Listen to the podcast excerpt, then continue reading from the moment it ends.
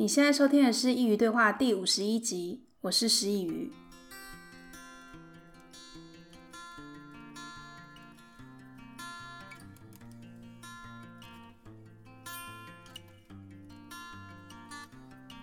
大家晚安。今天的职人小剧场是接续上次独行侠的故事，在同一个事件里，每个人的想法都不同。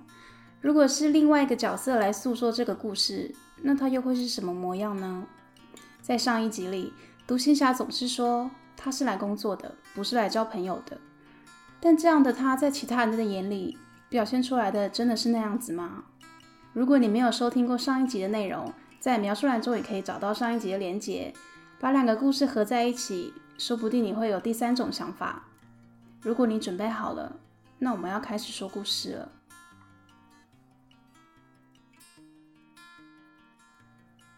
其实，在听到他要来我们部门的时候，我就觉得不太好。他有一种说不出来的怪，他非常的有礼貌，应该说就是太有礼貌了。所以在刚接触的时候，反而给人一种疏离感。他上班的位置呢，本来是在楼上，后来因为公司的整合，他们部门换到了我们部门隔壁。本来对于他的认识，就只有偶尔在电梯里遇到的那样，点点头，打个招呼。但自从他们到隔壁之后，每天都会见得到面，但这也无所谓，就是同事间的点头之交，不需要花太大的力气。但他的行为开始让人觉得不太舒服。我想，我开始对他有成见，应该是从那一次之后。自从换到隔壁了之后，他三不五时就会过来聊天，但也不是聊一些闲话家常的话题，总是在问我们部门运作的方式。从那个时候开始，我就有非常强烈的感觉到他想要过来我们这里工作。虽然他都没有说，但其实他的意图非常的明显。但这些也都还好。人啊，本来就有权利去选择自己喜欢的工作。但他好像开始觉得我们很热络，过来串门子都变得很自在，好像这是他自己的地方。从那个时候开始，我就对他有一点感冒。他时不时会过来借东西，有的时候会跟我们借放在仓库里的东西，他就会自己走进去拿，好几次都被我阻止了。因为对我来说，他还不是我们部门的人，我觉得他不应该到我们的私人空间领域。也许我有点小题大做吧，但我觉得这就像去一个刚认识的同事家，却自己到厨房的冰箱拿了饮料，一样的没有礼貌。但他也很奇怪。被我阻止了这么多次，却没有看出我的意图，好像还觉得我是在跟他客气，我不是很能理解。后来他几乎天天都会过来聊天，话题都是一样，就是问我们部门工作的问题，但他问得很细致，好像在做试调一样，而且每次来都用不同的问句再问同样的问题，有点像是今天问你饮料好喝吗？明天问你昨天饮料的口感你还喜欢吗？就像这样。其实我已经不想再跟他聊天了，觉得很没有意义。大家应该也有跟同事必须要聊天的时候吧？像这种官腔的模式，我想大家应该也不喜欢常常的开启吧。只有在应酬的时候，才会把自己变成必须聊天的模样。但他也很奇怪，我觉得我每次都表现的不想聊天的样子，但是他每次却都很开心的回去了。是不是他在情感的接受上跟一般人不太一样？他们换到隔壁之后，大概一个多月，就有听说他要转调过来。我其实非常的惊讶，虽然说每次都只有问工作上的事情，但都能感受得到他是真的很喜欢我们部门。但没有想到这件事真的发生了。或许他对于自己的事情是很认真的吧。总而言之呢，这个消息已经确定了，他下个月就要过来了。在人事另半部之后。他就已经把这里当成自己的家，我再一次感到了不舒服。但你也可以说是我的小题大做。可是我真的很不喜欢他现在的态度。他现在每天过来都会问他有什么可以先学习的吗？这样他过来的时候就不会是一个完全的新人。我知道这个态度，我应该要觉得他很上进、很认真，但是我真的不是这样看他的。对我来说，应该是要当一天的和尚敲一天的钟。他想学新的东西没有错，错的地方在于，我觉得他应该要用自己的时间，怎么能够在你还在前公司在职的上班时间过来我们这里学习新的事情？难道他不知道这样子会对于他原来的部门同事感到很不舒服吗？我不确定他是不晓得还是不在乎。其实我多少也有耳闻一些他的事情。公司啊、学校啊这种小型的社会是很神奇的。你以为你守口如瓶的事情，但其实对大家来说都是一个公开的秘密，除非你真的从来都没有说出口。可是八卦这种东西，只要有一个人说了。那他便会是全天下的事。有一次，我在停车场偶然遇到他部门的同事，那个时候他要转调过来的时间大概剩两个礼拜。我跟他同事就小聊了一下，但他同事其实是开心的，说跟他工作很不舒服。他跟我说，他也无需多说什么，之后我就能明白他今天的尽在不言中。听到这答案的时候，我其实有点焦虑。我觉得这不是一个好的开始，但是那一天还是来了。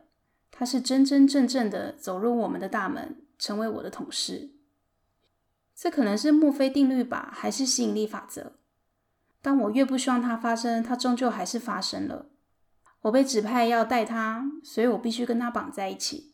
我觉得上天真的很爱戏弄我。跟他密切接触几天之后，我觉得我的耐心已经消磨殆尽了。我觉得他逻辑很怪，总是会问一些跟内容无关的问题，有点像是你跟他说这家饮料很好喝，他会问你，所以他的吸管是什么材质的？这样突如其来的天外飞来一笔。后来我也觉得我再也演不下去了，我没有办法当一个亲切的同事，跟他相处我觉得很累，于是我有一点放生他，跟他说他要学习的资讯可以从哪边看，要他自己看，有问题再问。但或许我真的是把他丢得太远了。他问问题的时候，我又很不耐烦，所以他都跟别人说我很严肃。但这一点我也无法反驳，因为他也没说错。但我觉得我还算对他尽责，虽然我总是要他自己学习，可是每一次有新的教程，我都会亲自带他看过以及操作一遍。但是后来我真的觉得我不想再这样教他了。因为他每犯一次错，他总是会说是带他的人这样教他的，所以错的不是他，是别人。那如果你是我，你又会怎么想呢？这种把错怪到别人的事情层出不穷，虽然都是一些小事，可是大家都是大人了，要学会承担自己的错。上一次我把他念了一顿，但我看他好像也没有把这件事放在心上，因为不愿意承认错误这个事情还在持续着。自从他来我们部门之后，大家总是很爱跟我聊起他。我都跟他们说：“你们都是在看我笑话。现在我的苦难记就像是你们茶余饭后的话题。”他们都笑着，但是还是想听我说故事。我时不时会跟他们分享，像他今天说了什么惊世的舆论啊，哪一天又被谁骂了呀，哪一天又跟主管吵架了。所以大家都会觉得我很讨厌他。但我要说真的，我其实不是真的讨厌他。我觉得更多的时候，我是同情他。有一天，我偶然得知他一些私事，像是他的年纪啊，他的工作，他的家里状态。其实听到的时候，我觉得他很可怜，也很辛苦。他的年纪很大了，但他现在独居，也单身。其实这些都不是问题。我相信，在这个年纪里，独居单身的人大有人在。只是我跟他相处之后，我好像能明白他为什么会变成这个样子。在最一开始的时候，我有说过，他是一个非常有礼貌的人，礼貌到让人家有距离感。我觉得那是他的保护色，因为先把别人推得够远了，就不会受伤了。可是呢，他也把自己与世界区隔开来了。在他的世界里，他像是一个住在高塔上等着救援的公主。他希望有一天能够有一个人帮他粉碎这个高塔，让他与人们真实的接触。可是他没有发现，在高塔周围的护城河是他自己搭建的。之前有另外的同事问起他到我们公司之前的工作是做什么，他说他原本是做公职的，大概做了四五年吧。因为受不了同事之间的相处才离职。他说他以前同事都很坏，可是当我听到这个故事的时候，我心里抽了一下。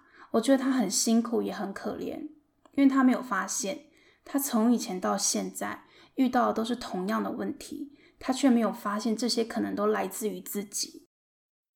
有一天上班，那天可能我跟他心情都不错吧，所以我们难得有小聊了一下。但是说聊天，倒不如说是我想要开导他，我想要试着跟他说他的问题，希望他能够发现，能够觉察，并且能够改变。因为如果他改变了，那他的生活就可以不一样了。我们那天的对话大概是这样：我用最近他跨部门沟通的问题当做例子，因为他又惹其他部门的人不开心了，那些人跟我抱怨。可是我那天没有骂他，我好好的跟他说，就像是同事之间的日常对话那样。我问他，他有没有在问问题之前先想过再去问？他认真的思考一下子，跟我说有。其实我也是相信他是真的有，所以我又再问他，那他有没有想过这些可能都是他的问题？他没有说话，可是我从他眼神里能够看得出来，他有在思考。后来我跟他说，工作不是只要自己好就好，所谓工作上的沟通，其实是替别人想，把别人会遇到的情形都要先设想过一遍，然后再把自己的问题丢出去，而不是丢了问题，就好像是别人的责任了。他说他懂，但我知道那是他的好强在说话。他是一个不服输的人，那种在极度保护自己的心态上，他是很难去承认自己的问题，因为在他的心里是缺乏爱的。他会觉得这个世界都对不起他。我懂的，所以我就没有再多说什么。这个问题就让他自己去消化。但你说我就没有错吗？我觉得我也有错。虽然说我会这样对他，真正缘由是因为我很同情他，我希望他的生活可以改善，但是我一样对他很冷淡。这样的我跟他一路走来，让他痛苦的人其实没有差别。我也有可能只是想降低自己的罪恶感，我才衍生出了同情。这谁又知道呢？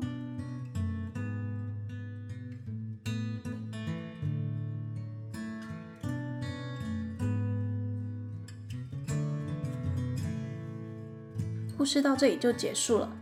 听完这两个故事，你又有什么看法呢？